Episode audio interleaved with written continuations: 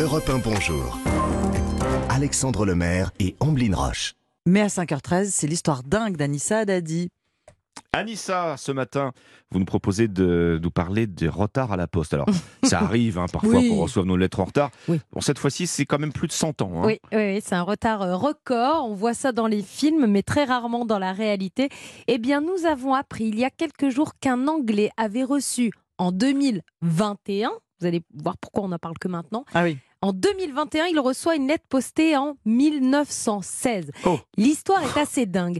L'homme qui a reçu cette lettre vit dans un appartement du quartier londonien de, de- londonien de Crystal Palace. Il est directeur de théâtre et scénariste. Ça va peut-être lui donner une Ah oui. idée, faire une pièce de Un théâtre ou un film. Ouais, voilà. Évidemment, les véritables destinataires, eux, ont complètement disparu. Alors, l'homme a reçu cette lettre en 2021. Au départ, il voit sur l'enveloppe très abîmée un 16.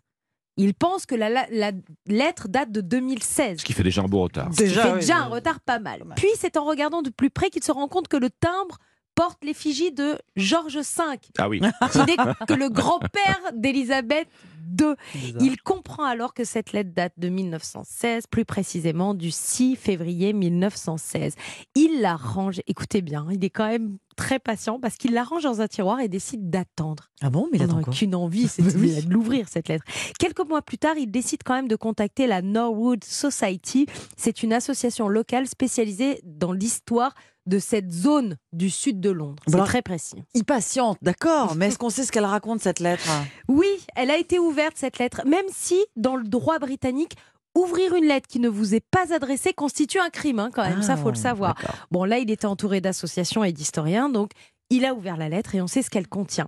Cette lettre a été écrite par Christabel Menel, la fille d'un riche marchand de thé, pendant ses vacances à Bath, Mmh. à moins de 200 km de Londres.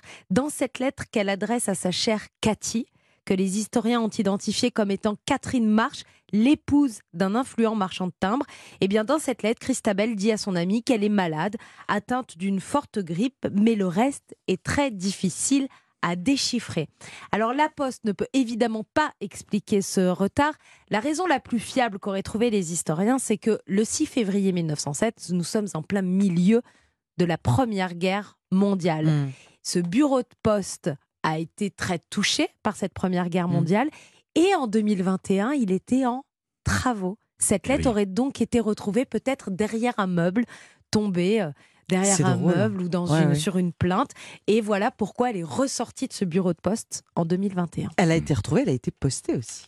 Elle est arrivée à destination. c'est ça, ouais, c'est que bien non sûr, les a- facteurs l'ont pris en charge. Voilà, non, Alors après, ils ont quand fait on regarde, on bout. va vous mettre la photo sur la page euh, Facebook Europe 1 Bonjour. Vous verrez que il y a marqué Feb pour February Ouais. 16.